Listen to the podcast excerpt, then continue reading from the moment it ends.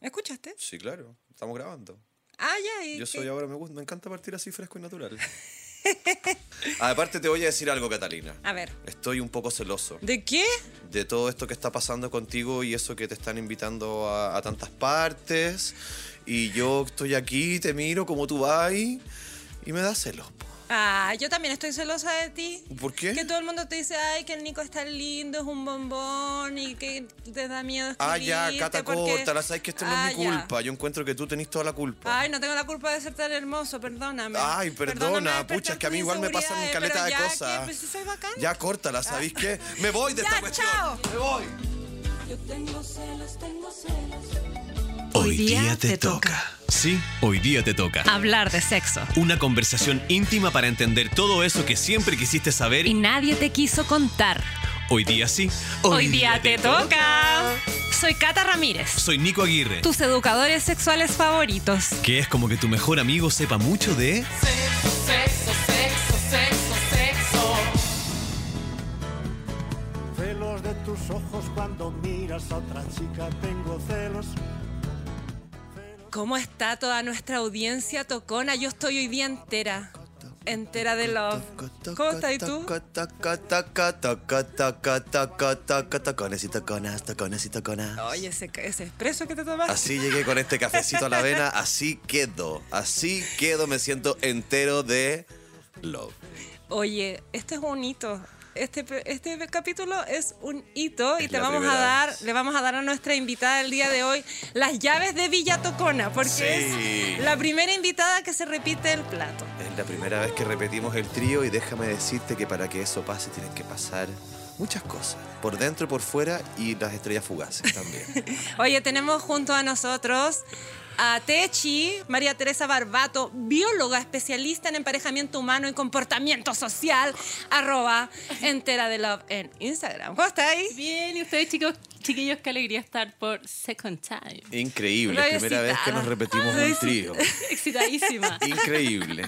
Estamos muy felices porque tenemos muchas dudas y estamos Ay, muy celosos. Oh, Tenemos lágrimas, celos y dudas. Sí. Oye, te invitamos para hablar de infidelidad y celos. qué gran un tema. ¿Qué te parece? Me encanta, me encanta, me encanta, me encanta. Igual sabemos que Chile no es el país que, que sea más propenso ni a la infidelidad ni a los celos, pero igual vamos a hacer el esfuerzo de pasar la información. Todos se portan súper bien. Sí, verdad. Oye, eh, quería contar que hace algunas semanas me llegó un mensaje de las personas de esta app que se llama Ashley Madison. Ah, no, a ver, espérate, ¿qué es esto? Es que yo, tú lo decís, estás diciendo con una cara que es como que todos sabemos. Yo no, no sé lo que es. ¿Quién, quién es esta As- Ashley? Ahora voy a ¿Quién explicar. es Ashley? La Ah, Ashley. La, ¿quién es la la Ashley? Ashley, la amiga de la Josie. La Ashley. Ah, pero es que entonces tú tendrías que partir diciendo como, les quiero contar sobre algo que me enteré hace, así, ¿o no? Que estás hablando como con algo que yo debería saber. y no- Pero ahora lo voy a explicar, Ah, ya. sosiégate. Ya. Ya, hace algunas semanas me llegó un mensaje Ah, de las personas representantes de esta app de citas que se llama ashleymadison.com. Y cuando abrí la aplicación para investigar de qué se trataba, decía, la mejor aplicación de citas para que las personas casadas tengan aventuras. Ah, aventuras. Decía, la vida es muy corta como para no tener una aventura. ¿Te sale medio como oriental? Sí, sí, que comí, comí sopa china anoche. Ah, ya. Ya, pues la cuestión es que había un montón de testimonios abajo, pues como unos Ah, reviews de la aplicación y unas mujeres que decían, desde que engañé a mi marido mi relación mejoró considerablemente. ¿Cachai? Wow. 4 de 5. Sí, sí. ¿Ah, sí? Sí, brígido. Entonces, estas personas querían que nosotros los entrevistáramos, pero Ok. como el representante de la Ashley no está en Chile y nosotros no tenemos ese Su manager. formato, sí, po, Ya. no tenemos ese formato online acá. Ah, todavía no podemos. eh, robé, robé una entrevista que hizo una amiga de esta persona y saqué unos datos. Ay, ay, ay. Dice que Chile es eh, lleva la ¿cómo se dice? La batuta. Lleva la batuta en infidelidad y que 19.000 chilenos están en búsqueda de relaciones eh, extramaritales y se han inscrito el año pasado en la app. Es el vicecampeón a nivel mundial en 50 países y que el último año han doblado el número de inscripciones. O sea que la Ashley se está forrando con los chilenos. Heavy porque Grande la, Ashley. porque la Techi estaba- me estaba contando que eh, es, es pagada la, la aplicación. Claro, Y bueno. tú, tú te querías. Y yo, bueno, yo me metí y dije, a ver, a ver, vamos a ver cómo funciona esto. Y de repente ingreso tarjeta de crédito y dije, ah, no, ya. ¿Dónde están los 30 días de Ya, no. Claro, Sí. está el free trial de una semanita, una cosita, Pero no sé. amigo, po. soy tramposo si te, tenés que casar primero. Es como sube tus fotos, sube tus fotos privadas. ¿Sube tus fotos privadas? Sí, como que hay una sección de fotos normales y una foto de, de una sección de fotos calientes. Así que es pagada la aplicación y yo no voy a pagar por ir a ser infiel con la pareja que no tengo. Así que prefiero salir a bailar y que me acosen. Ah, mentira. Oye, mira lo que decía este caballero que no recuerdo el nombre, soy pésima. A El ver, papá de Ashley. Ashlo. El papá de Ashlo. Ashlo. El don Ashlo. El don Ashlo. Dijo señor. Eso, gracias Jorge. ¿Cómo se llama? Me dijeron por interno que era el señor Madison. Ah, sí. Mr. Ma- Mr. Madison. Mr. Madison. Que ellos habían notado que habían pics en cuanto, en cuanto a inscripciones en la app. Los pics estaban a principios del año, después de las fiestas, Navidad, Año Nuevo, donde estamos parece que muy encima de nuestras familias y además con altos niveles de estrés porque tenemos que gastar, comprar, organizar, preparar. Satisfacer muchas expectativas en Sí, esas fechas. ahí la gente iba y se inscribía un montón. Y después, él, él decía picos de inscripción Ajá. en San Valentín. Sobre todo por las expectativas sin cumplir, que yo Claro. estoy pensando que me van a hacer la tremenda sorpresa, el manso desayuno y... No llega nada. No, Yo, llega nada a propósito de la decepción. Y ellos instalaron el Día de la No Monogamia, parece que así se llamaba, el 12 de marzo, que llamaban como que era el eh, postraumático el 14 de febrero, porque ahí sí que tenían muchas, muchas inscripciones. O sea que en marzo el estrés también se pasa fantaseando con ser infiel. Sí, pues yo creo que es una manera de, De liberar evadir, ¿o así no? como de... Oye, qué entretenido. Siento que hay tanta cosa que hablar. Primero, Ya. super Barça Madison poniendo no monogamia si es infidelidad. Sí, po. Eh, ya, eso, claro. eso te quería decir Va, yo, que a mí me Hagamos causó, las distinciones del hagamos las caso. distinciones me del causó caso. conflicto, porque yo cuando escuché la entrevista del Don Madison Mr. Madison. en el programa de esta amiga, él hablaba de no monogamias éticas, pero cuando yo fui a su página y decía engañar a tu pareja, o sea, eso no tiene nada que ver con con, con- con algo ético, algo ni la ético. responsabilidad afectiva, que son cosas que hemos hablado en este programa, y que en el fondo la infidelidad, da lo mismo como la escala valórica que tú tengas para considerar si esa persona que tienes contigo es infiel o no, está teñida de la mentira. Claro. Y es todo lo contrario a lo que proponen las no monogamias y las nuevas eh, Claro. orientaciones relacionales, que es abrir la conversación y ponerlo todo sobre la mesa. Entonces, quiero al tiro eh, hacerte la primera pregunta de esta entrevista tocona, Para, para, para, para, para. para. que dice así. El don Madison dijo Mr. Madison. en esta entrevista que eh, según la biología las personas no estamos hechas para ser monógamas. Pero tú, querida Techi, en nuestro capítulo de atracción sexual, nos eh, comentaste que evolutivamente sí el ser humano se ha transformado en monógamo. Sí. Entonces quiero entenderlo todo. Mira, oh, no es por, vamos a funar al pobre Madison, no, no, lo, no lo ataquen, no, no, no, no. Pero eh, tenemos que pensar que eh, la, la primera falacia naturalista que ocurre acá es que nadie está hecho para nada. Nuestro ambiente es súper importante para saber qué emparejamiento vamos a utilizar. Nosotros tenemos sexo casual, pero también eh, somos una de las especies eh, y una de las pocas especies que tiene un apareamiento a largo plazo y que quiere decir que nosotros tendemos a cierta monogamia. ¿Y por qué te digo que somos una de las pocas especies? Porque somos las que más duramos monógamamente. Eso es una realidad. O sea que mantenemos la pareja, A la- una pareja estable por más tiempo Por que más las otras tiempo. especies. Ya, Eh. A nivel evolutivo uno piensa que eh, esta restricción se creó por el tema de cuidado a la descendencia, que nosotros necesitamos aproximadamente dos años de lactancia para eh, que el cerebro también también del lactante se forme, que aprenda a comer, que aprenda de su ambiente, que se genere un apego. Y esa presión selectiva se cree que originó la presión un poco para que cooperemos por un periodo de tiempo determinado. Por ese motivo, tendemos a una monogamia seriada, no monogamia estricta, quizás Sí. como algunas aves, como porque también se moraliza hacia el otro lado, que es como, bueno, estricto como el pingüino y no somos como el pingüino, eh, pero tampoco quizás somos como los bonobos que eh, tienen relaciones mucho más Entonces estamos como en el medio de esta situación. Eh, entonces sí tendemos a la monogamia y la forma un poco de comprobarlo son las adaptaciones eh, psicológicas que tenemos en torno a las emociones.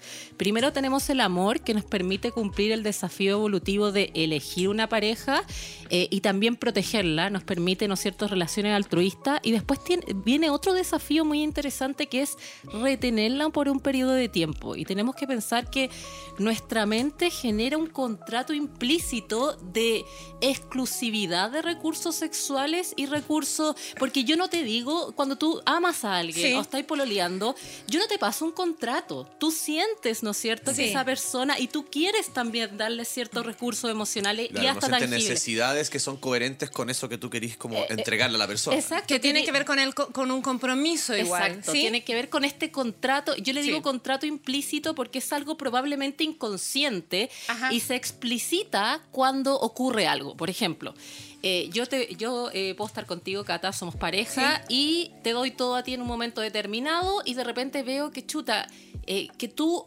cuando yo estoy necesitando algo, no me llamas o quizás veo que estáis saliendo con otra persona, ahí me emerge una emoción compleja de la que vamos a hablar ahora, que es los celos. Entiendo. Entonces ahí me emerge porque en el fondo yo tenía un contrato contigo, había una emocionalidad contigo y ese contrato está irrumpiendo.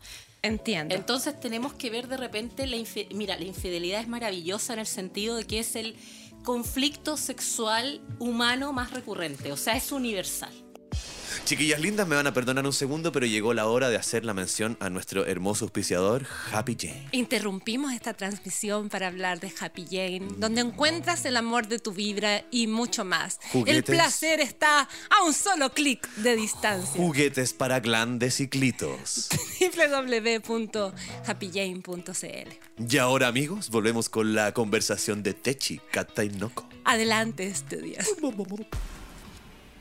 O sea, la infidelidad es a las relaciones como lo que es el dolor al cuerpo. O sea, es una cuestión que levanta alarmas donde tú tienes que poner una atención que se te está pasando un poco colada. Exacto. Yo quiero hacer una pregunta acá porque como yo soy actor, me gusta mucho el mundo de las emociones y ayer conversamos con la cata de esto. Entonces, tú acabáis de decir que los celos son como una emoción, pero yo quiero indagar ahí y preguntar y desmenuzar. ¿Son una emoción o son un sentimiento? Que para mí no son exactamente lo mismo, considerando que tal vez yo lo que yo lo que yo pensaba era que los celos son más un sentimiento que en el fondo uno, uno calcula luego de tener una emoción que puede venir a raíz como del miedo de que ella salga con alguien o de eh, la inseguridad que me provoca que tal o cual cosa y a raíz de eso digo como tengo celos. Mira, eh, generalmente el celo se define como, co- igual que el amor, como una emoción compleja, que quiere decir que sea una emoción compleja que mezcla emociones primarias, o sea, podemos tener una mezcla de Es miedo. una sumatoria de Ah, Una factores. sumatoria, sí, pero igual lo tenemos borderline de la conciencia y quizás pasa a ser un sentimiento consciente que uno dice, chuta, en verdad. Como que uno entiende la ecuación de por qué siente celos, Exacto. que para mí esa es la, claro. Y tú lo llevas quizá a una emoción primaria que es como me dio miedo esto, me dio rabia esto, claro. pero en realidad el celo es esta emoción compleja que, ojo, no tiene características como una emoción primaria, por ejemplo, facial. O sea, yo en este momento Claro. puedo estar poker face y estoy ardiendo por dentro de celos. Y ojo, también puedo estar ardiendo por dentro de amor. Son las dos emociones complejas. Ajá. Y generalmente las emociones complejas nos ayudan a resolver problemas que tienen que ver más con los vínculos que con el ambiente en sí. Por ejemplo, un miedo te puede ayudar a algo que está ocurriendo en el ambiente Ajá. y tú decir, bueno, me cambia la cara, tenemos que huir. Sí. Y las emociones complejas y es bien interesante, no, no muestran un algo facial, digamos, una estructura facial, porque tiene un costo reputacional bien fuerte. Qué heavy Mm, qué eso. interesante. Sí, o sea, si yo que siento... hay súper sí, expuesto a la hora de manifestar esas Ojo, a la hora de amar y a la hora de sentir celos. ¡Qué gente! ¡Ay, qué Quedáis súper expuesto en ambas. Sí. Cuando te pillan en cualquiera de las dos, que hay así. Exacto. ¡ah! Es, es interesante como, es que yo me impresiona siempre cómo en el fondo la evolución hizo estas cosas que obviamente, y por eso no quiero echarme al, al mister de la... eh, es- esto nos sirvió en un pasado. Tenemos que pensar que antes nuevamente vivíamos hasta los 30 años, cazadores recolectores, éramos probablemente una sociedad mucho más igualitaria y nuestra mente eh, tenía que tener un poco la resolución de estos problemas, o sea, cómo retenemos por un periodo de tiempo y voy a explicar por qué es necesario retener, porque es paradójico que uno diga, oye, cooperamos, nos amamos y Sí. chuta, tenemos que retenernos y tiene que ver un poco, que hemos hablado también antes, creo, con la diferencia de inversión de cada sexo al reproducirse. Claro. Los dos sexos tienen que seguir reproduciéndose. Eh, y eso es bien interesante porque yo tengo que retener a alguien que se quiere seguir reproduciendo porque la monogamia debe ser seriada, pero probablemente en el tiempo que yo estoy lista para reproducirme puede ser un tiempo distinto en el que el otro está El listo. otro está listo. Y ahí se crea este equilibrio un poco recíproco de ir reteniéndonos con la manipulación. Nosotros eh, somos expertos en manipular la conducta. Eh, lo- sí, somos manipuladores sí emocionales. sí. Oye, yo me emociono, es que este fue el tema de mi tesis doctoral. ¡Ay, Ah, sí! Música yo no, de tesis. Yo no pensé que íbamos a tesis. agarrar tanto vuelo con este capítulo. Yo no pensé que íbamos a Heavy, ya agarrar. estoy así como que... ¿Qué? ¿Ah? ¿Ah? ¿Qué? Oye, entonces eh, podemos entender que sí existe una relación con los celos y la infidelidad o las posibilidades de ser infiel. Y mm, quería preguntarte, esta pregunta es muy básica, pero igual quiero No, hacerla, como si los chilenos somos celosos o celosas. Más adelante te voy a preguntar de esta brecha o cómo, cómo dijiste tú esta reputación respecto a los celos. Hay una diferencia entre hombres y mujeres, pero en general, ¿qué podríamos decir de los chilenos? Porque en un capítulo, el de las relaciones sexoafectóxicas y en el la sexualidad del otro no te pertenece, Ajá. en un momento de hoy día te toca que estábamos así inspirados con los nombres.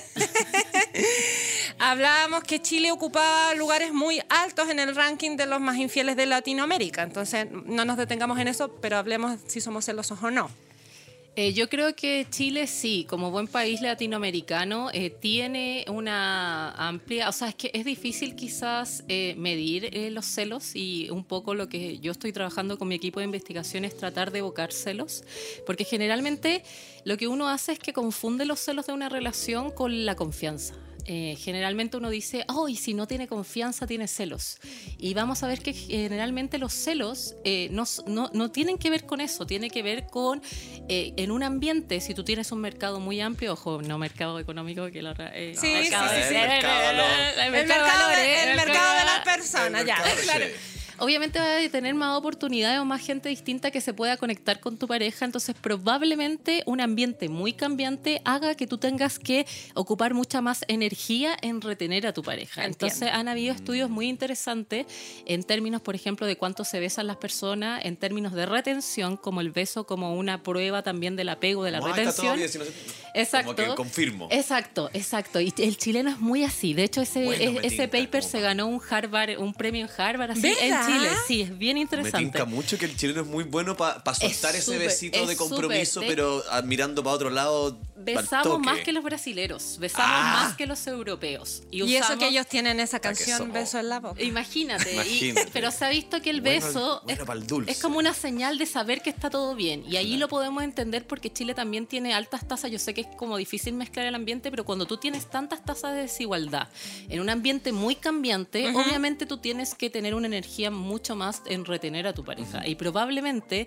eh, tener relación a largo plazo en ambientes muy cambiantes, como lo que ocurre en la pandemia, es una energía muy fuerte. Es verdad. Y por eso la gente tiende realmente quizás al sexo casual o decir, bueno, todos nos vamos a morir Como mañana. Un, un fondo de maratón. Exacto, Como aguantar, eh, aguantar, aguantar. aguantar. La vida es hoy. Es mejor cantidad que calidad. Claro. Y tener calidad, en el fondo, tener una relación a largo plazo es una inversión cognitiva. La monogamia es una inversión cognitiva importante. Entonces, por eso yo creo que se explica la mayor cantidad de. Bueno, la infidelidad en Chile es impresionante. O sea, yo tenía un colega que hacía con redes, eh, con antenas de celulares, veía como eh, las fluctuaciones familiares de los celulares y se llenaban los moteles a la hora de almuerzo impactantemente. impactante. Así que cuida con su antena. No, no, no. Es Big Data, es Big Data. Pero en el fondo ahí uno ve que, que la cosa se está dando. Sí, y que po. es interesante nuevamente y siempre nos tenemos que preguntar ¿por qué el humano no cambia de monogamia a poligamia? ¿Por qué en el fondo tenemos esta fluctuación a la infidelidad? Y la razón es porque la poligamia es sumamente cara. Es muy cara. es más complicado Es todavía. mucho más, imagínate, eh, porque la, mono- eh, la poligamia es monopolizar ciertos tipos de relaciones con energía eh, de atraer a una persona y ojo, energía también de retenerla. Mm. De repente hay gente que dice, no, pero en el Medio Oriente hay cosas polígamas. Sí, pero la institución te está diciendo que soy polígama, entonces la mujer tiene cero libertad, no tenéis nada de energía Eso. de retención y se queda ahí de pana y, y estaríamos, pero en realidad... O, o lo otro que ocurre es cuando hay ambientes muy estables. Si tú te vayas a una islita, su secta piola, bueno, tenía alimento todo el rato y bueno, ahí así es poligamia, pero, pero en el fondo no, no es para todo el mundo. O sea, digamos que la poligamia es un privilegio de clases. Es como el veganismo. Sí. Heavy, heavy, heavy. Se da Además solo en que- lugares que están específicamente instruidos para poder Exacto, existir de esa sí, manera. Exacto. Es heavy además porque yo creo que no pasamos de la infidelidad a acuerdos más formales, ¿cierto? No monógamos, porque igual Chile está, ha sido súper impactado por el tema del amor romántico culturalmente, como Sí. digo, culturalmente en nuestra sociedad, cómo se configura la sociedad, cómo se configuran las viviendas o los viajes o todo, Claro, ¿cierto? sí. Cómo nos ha impactado esta cultura pop, ¿cachai? Como las, Sí. las teleseries, o sea, para mi generación, la generación de los 40 y algo, cómo crecimos con Candy Candy y todo ese relato que al final inevitablemente nos terminó formando. Entonces, como desapegarnos de eso que tenemos a fuego es sumamente difícil. Es sumamente difícil porque, claro, de hecho todas las culturas occidentales eh, se reportan, eh, que esto fue de hecho un trabajo hace poquito, reportan que le dan más importancia al amor y, se, y sienten que se enamoran más. Y ahí uno ve que obviamente hay una fluctuación cultural importante en que nosotros como desafío de vida vemos al amor como un fin en sí mismo. Y ahí vemos cómo moralizamos el amor y, y también los celos, como uno no tiene que estar, el otro tiene que estar y probablemente los dos son emociones complejas que solucionaron problemas eh, en el pasado y hoy en día probablemente, ojo, y esto puede ser polémico, ninguno de los dos nos sirva de la manera que existe.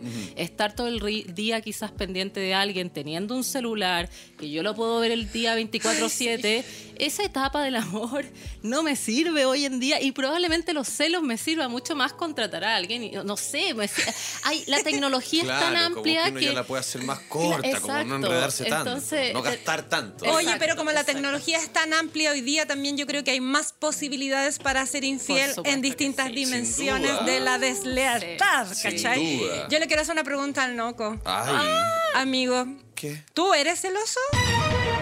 Yo he pasado por una por épocas de mi vida donde he sentido más y menos celos, eh, pero siento que he descubierto que los celos, como decíamos antes, igual son como más una alarma tal vez que lo que como un fin, que como una cosa, un estado que se que llega a arraigarse ahí, sino que es más un lugar de decir, hey, ¿sabéis qué? Sentí esto, me pasó esto, sentí esto cuando saliste con esta persona o cuando pasó esta cosa.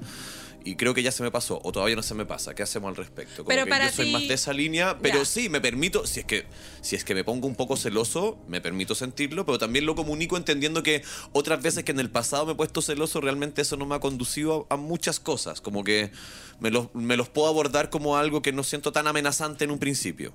Que heavy, pero ¿tú piensas que tus celos son una cosa situacional o algo que está como profundo dentro de ti?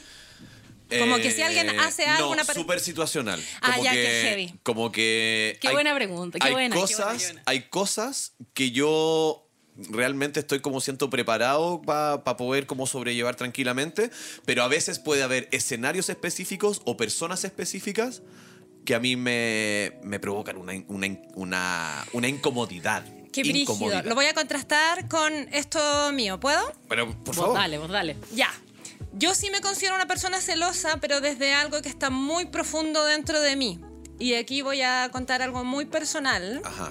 Y es que yo soy hija de una mamá soltera, mamá que crió sola, mejor, por así decirlo, ¿sí? Y cuando tenía siete años apareció mi papá, el que dijo, me voy a casar, con- le dijo a mi mamá, me voy a casar contigo, pero quiero que la Catalina sea mi hija y me dio su apellido. Entonces, de un día para otro, cambiaron mis apellidos y, y cambió mi familia y tuve papá. Entonces me acuerdo que cuando era muy niña y veíamos en la tele con mi papá, no sé, mujeres en traje de baño o mujeres muy guapas, yo iba, siete años, y le tapaba los ojos y me angustiaba mucho. Y pensaba todo el rato que mi papá se podía ir a propósito de cualquier mujer que le moviera el piso, que le gustara más, y yo me iba a quedar sin papá. ¿Cachai? Como que era una cosa muy... Como había pasado como de la nada, muy rápido, que había cambiado todo, que me había empezado a llamar Catalina Ramírez y no Catalina... Tenía mucho miedo de que eso se pudiera romper en Tenía cualquier momento. mucho miedo. Y yo me doy cuenta, hoy día, bueno, a propósito de este podcast, igual y toda la catarsis que hemos hecho en, en estos 38 capítulos, em, que eso me pasa, que me pasa eso en mis relaciones también. Y con mis amigas también me pasa lo mismo. Siento celos de mis amigas y tienen otras amigas. Y ahí- Puede venir una amiga más, con más chispeza. Ay, me encanta porque todo lo que dijeron tiene explicación científica. ¡Ah, ya, vamos, vamos, a, vamos Ya, a y por yo quiero, ello. quiero poner a la cola nomás para como para cerrar. Entonces, cuando hablamos de los celos como una emoción compleja, quizás podríamos intentar hacer como un desglose, porque a veces uno podría decir que los celos son miedo, o a veces Claro. podría uno decir que los celos son inseguridad, Claro. o que puede ser una inseguridad que yo siento respecto de mí, o una inseguridad que siento de lo que yo creo que tú piensas, o de la persona que puede estar acechando en este caso. O sea, como que los celos se pueden poner como, siento como el protagonismo de los celos puede estar en, en diferentes partes, no De- necesariamente siempre en la De todas misma. maneras, mira, vamos a empezar con tu caso. ¡Ya! Eh, generalmente tú tienes algo que se llama celos reactivos. Los celos reactivos, exacto, se reacciona a un ambiente determinado donde la persona es la importante y de- donde probablemente tu vínculo de afecto está implicado ahí. ¿Qué quiere decir eso? Que tú ves cómo se desvían ciertos recursos con una persona determinada. Obviamente uno no siente esta reacción con cualquier persona. Tiene que haber quizás si tú haces reír mucho a tu amigo o reír mucho a tu pareja y llega la- alguien que justo lo hace reír en eso que tú justo en esa, ahí tú vas a sentir, ¿no es cierto?, esta, esta reacción visceral. Entonces es reactivo y generalmente los celos a reactivos... sacar mi calculadora de Mate Value. Exacto. ¿Te gustó eso? ¿Te ¿Cuánto vale eso? este? ¿Cuánto, cuánto, cuánto ¿Cuánto gusta este que está aquí? Entonces, esa reacción es bien interesante porque ahí uno puede ver el celo, aunque parezca paradójico, lo que intenta hacer reactivamente es proteger un vínculo que uno aprecia. Entonces uno siempre ve el celo como algo malo, pero en realidad es una reacción que, ojo, lo tienen los niños chicos, que ahí vamos a hablar del caso de Sí. la cata, lo tienen también los animales, que es como, chuta, eh, alguien hay, hay alguien que está tomando mi recurso y Sí. tengo que o puedo no hacer nada y probablemente yo insisto hoy día no me sirve quizás hacer nada o lo que haces tú que es como bueno reacciono y quizás lo expongo si estoy con una pareja eh, y eso puede quedar ahí entonces esa es una reacción en el fondo a algo que se a un recurso que se me está yendo en el caso de lo que dijo la Cata también es bien interesante porque podríamos estar hablando de celos más clínicos que tienen que ver o se les llaman también patológicos de la manera en que se les estudia, que son celos ansiosos que tienen que ver con escenarios imaginativos de lo que puede ocurrir. No, Por- por caga. Igual me emocioné. Eres buena tú para esas cosas. ¿ah? Eres buena tú para esas cosas. Y generalmente, claro, ahí todos son enemigos y tienen que ver también que uno reacciona probablemente al celo no con una reacción, sino con un nivel de ansiedad mucho mayor. sí. Eh, y probablemente se ha visto que estos celos patológicos, bueno, existen también los posesivos y los posesivos tienen que ver con que uno no deja que la pareja esté con alguien que puede resultar sospechoso. Ajá. Y por eso se le llaman clínicos, porque en el fondo eh, no son como el- la reacción que uno tendría como para proteger el vínculo como en un contexto evolutivo, sino que ahí como que el cerebro se fue un poquito más La allá. reacción puede terminar siendo destructiva. Exacto, se fue un poquito más allá y cuando la gente habla de celos generalmente se imagina al clínico al tiro y omite, ¿no es cierto?, este proceso un poquito más natural, un poquito más reactivo. ¿Qué ocurre con el celo clínico? Que hay otras variables individuales que influyen y por eso quizás la Cata dice como yo me siento con el letrero de celosa porque probablemente también influye tu tipo de apego. Eh, se ha visto que las personas que es tienen como quizás- fumar. Como un vicio un poco, que está Sí. súper disponible ahí, cualquier cosa, ¡pam! Exacto, exacto. Entonces, eh, la cata tiene como un, un- un sistema de estrés, de lucha también. eh, y, y probablemente si uno se ha relacionado, por ejemplo, el apego ansioso eh, con estos celos que son un poquito más patológicos. Y también los cuando uno se enamora muy fuerte, con niveles de dopamina y oxitocina también muy altos, uno tiende también a tener celos un poco más ansiosos. Entonces, la respuesta está por ambos lados. El ambiente es importante y también hay celos que fuerzan forman parte de la persona y hay que saber, o sea, eso es muy relevante, por ejemplo, para una terapia, para cualquier cosa, hay que saber este tipo de información para saber de lo que estamos hablando y no decir en realidad todos los celos son malos. Probablemente, ojo, la Cata si tuvo un apego más ansioso y tiene ese nivel de celos, es para sobrevivir al ambiente que te tocó en un determinado momento. En el fondo no es que ah, sea algo disfuncional. Uno lo ve disfuncional en un ambiente muy estable, pero probablemente si está la embarrada, que ojo, está la embarrada, Sí. tú vayas a poder sobrevivir mucho mejor que alguien que, que no tiene eso. Ay, qué O sea, bueno que es- dijiste puede eso ser porque me un, estabas un haciendo mecanismo de defensa, eso, como sí. le, le llamamos también. pésima propaganda para mí. No. Menos mal que no ando buscando pololo. Atento los monógamos seriales, ya saben, ¿eh? Ya quiero hacerte esta pregunta, ¿puedo? Sí, ¿O claro, pero ¿quién soy tú? yo para negarte algo a ti? Ya, Por dice, favor. ¿Por qué culturalmente, y esta pregunta me gusta mucho, se ha aceptado que los hombres sean más infieles? Como que atribuyendo esta conducta que no, los hombres son así, es parte de su naturaleza, es que yo soy hombre, es mi instinto, eh, y se validan algunas frases incluso como eh, tiene su, su catedral y tiene sus capillitas, y si come callado come dos veces. Eh, ¿Qué tan cierto es eso y por qué por el otro lado se ha condenado tanto a las mujeres por la misma razón? O sea, culturas que castigan físicamente a las mujeres o con penas de cárcel si son adúlteras. Muy interesante pregunta y esto tiene que ver con la psicología moral y con un fenómeno que se llama hipocresía moral. Eh, generalmente los humanos somos hipócritas cuando estamos frente a un mismo conflicto moral y cambia una variable y nuestra intuición o juicio moral cambia inmediatamente, que es lo que ocurre con el sexo. O sea, podemos estar en el mismo conflicto de infidelidad y se le castiga. Eh, es paradójico también porque se le valora menos a la mujer, pero aún se le castiga más. Eh, eh, y eso es, es una doble moral. ¿Por qué se origina? Biológicamente en realidad no tiene mucho sustento porque yo cuando estoy en una relación cooperativa, ambos se deben comportar bien. Y la promiscuidad en realidad debería ser castigada y no le conviene a ningún sexo. En realidad a un hombre no le conviene ser promiscuo porque probablemente en un pasado evolutivo no era elegido y a la, a la hembra tampoco le convenía eh, porque el hombre quizás no sabía si era su hijo o no. Sí. Y eso es bien interesante, ¿por qué? Porque estamos asumiendo que ambos sexos tenían sexo. O sea, ambos Ajá. sexos en realidad tenían libertad sexual y era la mente que tenía que decir, chuta, en verdad me tengo que comprometer para me saber conviene aquí me para conviene viene. para saber si ese hijo es mío, o sea, imagínate. O sea, había una libertad tal que el cerebro cognitivamente dijo como, oye, la verdad es que tenemos que retener, tenemos que quedarnos un poquito ahí porque ambos tenemos que seguir reproduciéndonos. Entonces, en ese sentido, obviamente, eso es, el- el- la respuesta de eso es aprendizaje social y expectativas de género. No hay razón biológica eh, en términos reputacionales. Ahora, obviamente, cuando una institución castiga eso, les hace el trabajo fácil a los hombres, porque el hombre omite cognitivamente en, en verdad cómo tiene que elegir y retener a alguien porque Da le por están, hecho, lo- le claro. están dic- si, si en verdad después a ver qué ocurrió en la agricultura perdón es que está muy buena el tema Sí, no, sí, nos el- encanta. el- el- la agricultura lo que ocurrió es que aislamos a la mujer y le dimos una expectativa, un rol de género de inversión parental. Sí. Al aislar a la mujer, nosotros la sacamos de su coalición y probablemente el retenerla institucionalmente era mucho más fácil.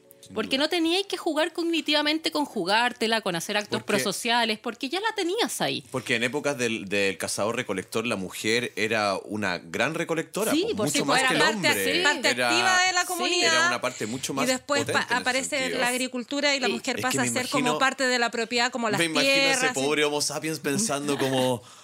Oh, me estoy dando cuenta que puedo pensar en este factor, no sé quién es mío. Ah, como que tiene que haber sido una weá muy al traumática darse hombre, de todo esto. al hombre le eh, eh, eh, suena terrible, pero al hombre le conviene en el sentido de que obviamente si yo aíslo a la mujer de su coalición, la retengo mucho más Por fácilmente. supuesto, por Entonces, aunque supuesto. queramos que es algo malo, como cognitivamente es algo bueno para ellos, porque tienen que pensar menos en cómo retener en Claro, un ambiente más... Pero llegar a esa conclusión tiene que haber sido un proceso muy existencialista. Sí, como que muy, la primera vez que Hugo se pasó un rollo, ¿cachai? Como. Ah, No, heavy. Es, es, es, Oye, me perdí. ¿En qué, en qué No, no, no. Estamos que en la, en en agricultura el hombre retuvo a la mujer con Exacto. el, con el rol parental. Exacto, exacto. Y, es- y nuevamente. Y eso es- le facilitó eh, la vida, digamos. Eso es absurdo porque la mujer tiene un rol parental biológico y lo que le corresponde a cualquier macho de cualquier especie es que él siga con el rol parental. O sea, cualquier animal donde la hembra tiene un rol parental súper fuerte, uno dice, oye, eh, te toca a ti un poco. po. O sea, como obvio, es Sí. obvio. Como, y, y acá pasó lo contrario. Mm. Entonces, como que salimos perdiendo reproductivamente, biológicamente y también socialmente.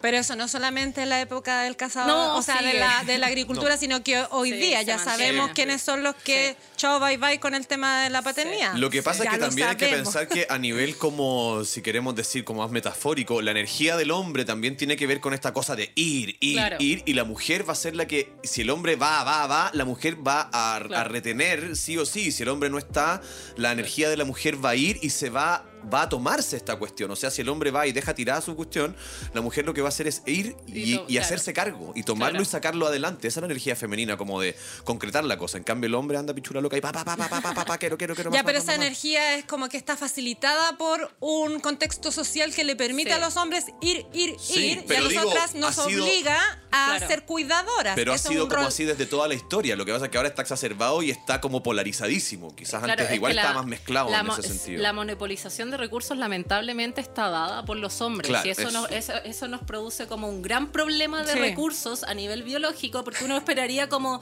en la etapa reproductiva tengo problemas de recursos porque bueno, estoy, estoy embarazada, pero luego tengo que seguir con mi vida. ¿Qué ocurre? Que acá es como chuta, tengo problemas de recursos desde que Para nazco siempre. hasta que me muero. hasta los tres, entonces, claro.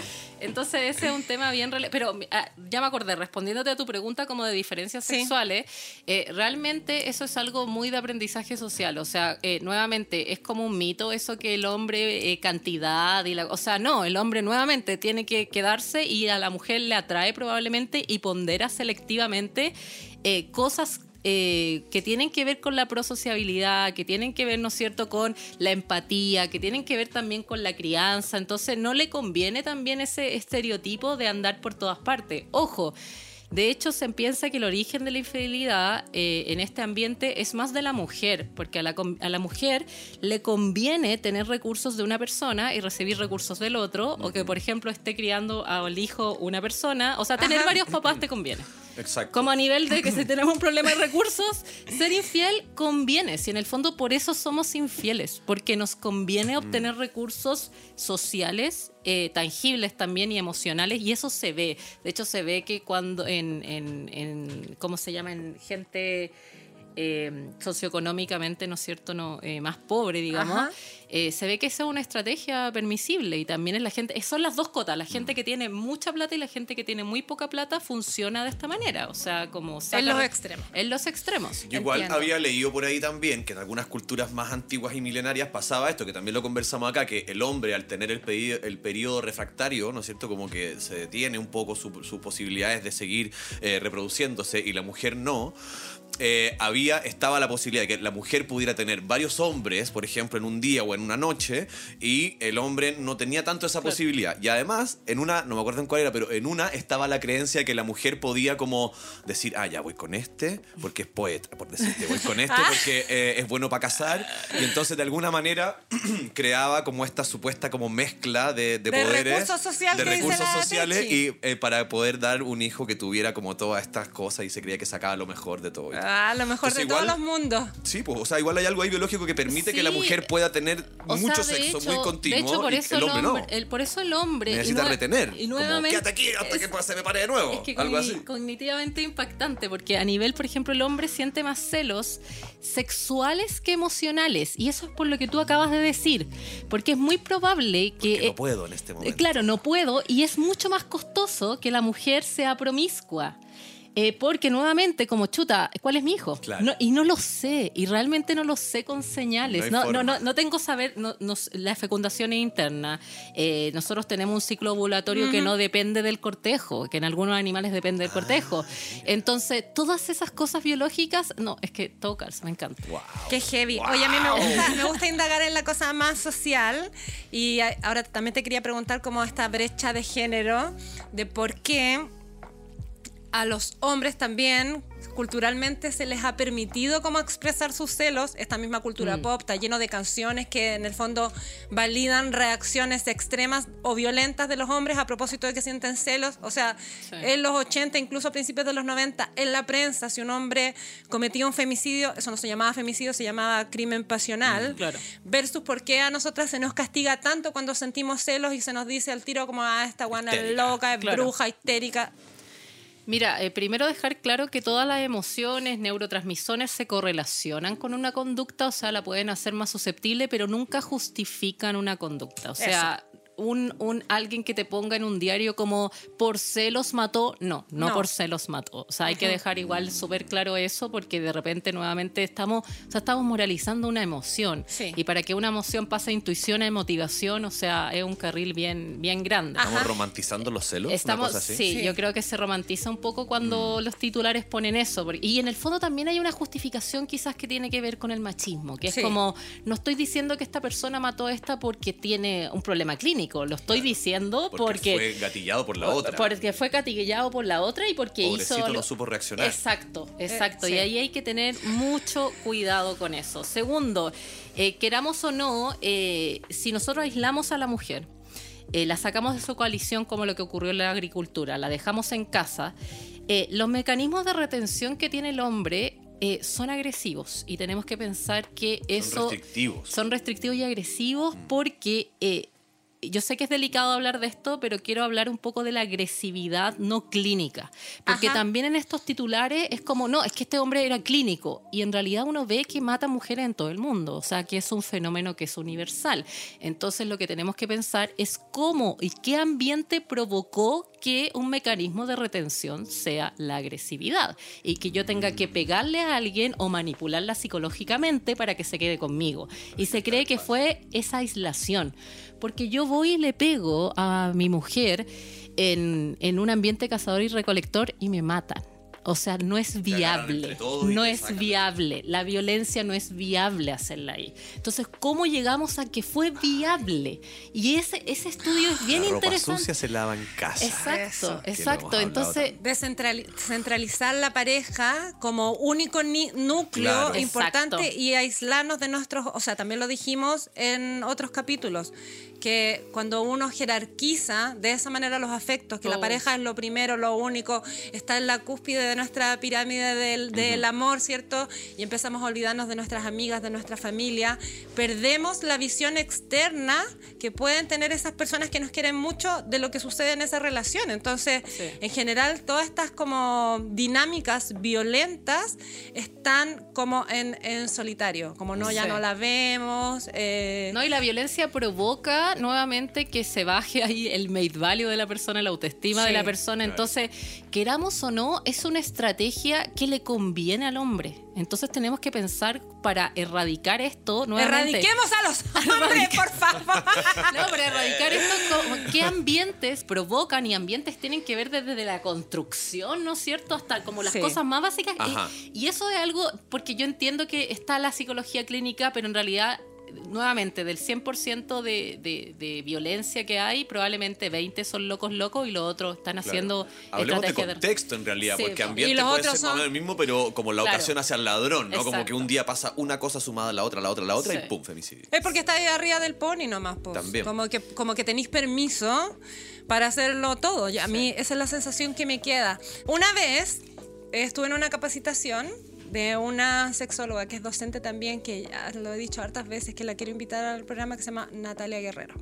Y la Natalia Guerrero contó que, claro, culturalmente se nos ha enseñado por esto como de la, de la mala reputación de ser celoso o celosa, que los celos los tenía uno que resolver como en solitario. Como ya, es tu problema, como que arréglalo tú, no lo traigáis acá. Y ella me dijo que los celos eran algo que sucedía en la relación y que había que ponerlo sobre la mesa y conversarlo y decir, pucha, me está pasando eso.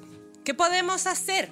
¿Qué podemos hacer juntos? Entonces, te o sea, perdón, es algo que está ocurriendo aquí entre medio de nosotros y no tan está- necesariamente súper dentro mío. que está ocurriéndonos. Claro. Eso entonces Ok. te quería preguntar, eh, Techi, ¿cómo los celos podrían estar eh, positivamente al servicio de una relación? ¿Cómo sería una buena gestión de celos para que esto generara... ¿Existe una gestión positiva Eso. de los celos? Sí, yo creo que sí. A ver, eh, en términos de terapia, lo que hay que ver es que, primero, a ver, es que es muy interesante esto porque tú estás en una relación diádica y probablemente Juanito te genere algo y Pedrito otra cosa. Entonces, cuando hablamos de estos celos más reactivos, no es nuevamente uno ponerse el letrero de celos, a no ser que haya, como, como tú lo, lo dijiste, Ajá. algo más como estructural, sino saber qué cosas quizás me están provocando celos y concientizar eso. Ahora, eh, pueden haber soluciones, pero también puede que no. Se ha visto, por ejemplo, que personas que tienen un mate value de pareja muy distinto, que yo autopercibo a mi pareja como un 10 y a mí como un 2, probablemente yo voy a estar celosa constantemente de esa persona. Eh, y mi proceso de terapia va a ser mucho más difícil también, porque todo el rato voy a pensar que todos están compitiendo por esa persona. Entonces, eh, yo creo que a mi punto, eh, yo igual estoy más por la, por la parte científica básica, es un poco concientizar este tema. Pero obviamente si alguien va a terapia por celos, probablemente no estamos hablando de celos reactivos, probablemente estamos hablando de... De más de- celos- más de Exacto. base. Exacto. Y lo otro es ver también, eh, que, que es un poco la hipótesis que estamos siguiendo en mi grupo de investigación, ver qué nos dicen los celos también sobre el amor. El celo es, eh, tiene una funcionalidad, tuvo probablemente en el pasado una funcionalidad de protección, de retención del vínculo romántico, pero también de proteger a tu descendencia. Se ve mucho en los perritos que si viene otro perrito, si viene otra guaguita. O sea, hay una función también protectiva de los recursos hoy no nos hace sentido porque estamos llenos de recursos, o sea, Sí, es como raro, pero en el fondo también ver qué nos dice de una relación. Ojo, sin romantizar que si sientes celos me ama, o sea, si sientes celos a cada rato, probablemente estamos hablando de una patología que algo más reactivo. Ya, y yo quiero hacerte esta pregunta porque ayer también la conversamos un poco y yo la he escuchado, esta frase. ¿Puede una infidelidad salvar una relación?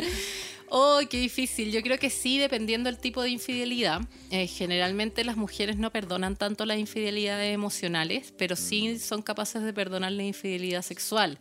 En el caso del hombre ocurre más lo contrario. Se ha reportado que la infidelidad sexual le afecta mucho más que la emocional. Entonces, eh, yo creo que depende el tipo de infidelidad.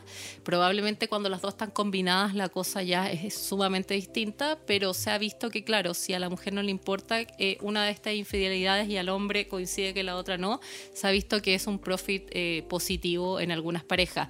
Ahora, eh, tenemos que pensar que cuando uno está bien en una relación, uno se siente también atractivo y eso también es rico. O sea, uno se siente que puede coquetear con otras personas y, y eso yo creo que claro, eh, lo que tenemos que ver es qué hablamos cuando hablamos de infidelidad. Un me gusta en Instagram, eh, un touch and go. También definir eso es bien relevante, pero yo creo que tiene que ver con nuestra moral.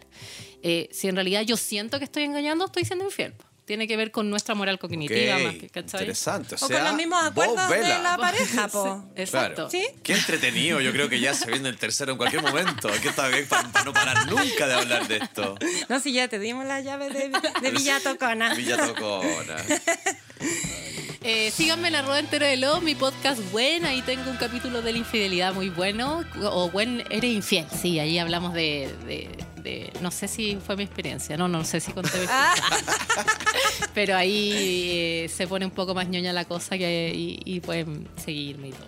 Oye, pero en arroba entera de love. Ahí vayan a darle amor a ese contenido que está muy bueno. Y cuando tengan dudas, le escriben a arroba Cata Ramírez con doble R al medio. Y cuando quieran decirme que soy buena onda, me escriben a el no con Ay, quiere que le digan bonito. Dije buena onda. Y si tienes un llamado de emergencia sexual, no olvides llamar el martes a las 12, entre las 12 y las 14 horas, al show de la Tencha. En la 92.5 en la radio activa. Sí, sintoniza ahí la perillita, gira la perilla para allá, Radio Capullo, una vuelta más y el amor es tuyo. ok. ¿Qué? ¿No te acuerdas de ese chiste? No. No, era Radio Capullo, una vuelta más y el coco es tuyo. No, era un chiste ¡Qué que... ordinario! Era un chiste de infidelidad, de hecho, Ah. pero muy, muy noventero. No lo conozco. Bueno, y a la Techi la pueden escuchar todos los jueves en un país generoso. Ah, es verdad, es verdad, Es verdad. En la radio amiga Rock and Pop. Rock and Pop. Sí que sí. Así que bueno, síguenos con el botón de seguir, ah, ponte las estrellitas de pezonera. Tócanos la cinco, campanita. tócanos la campanita. Con mucho cuidado. Eso. Y, Y- espéranos que ya venimos. Ya lo volvimos. Hoy día te toca es un contenido original de Podium Podcast. Para escuchar más conversaciones como esta, entra a podiumpodcast.com, Spotify o donde escuches tus podcasts. Síguenos en nuestras redes sociales y búscanos como Podium Podcast Chile.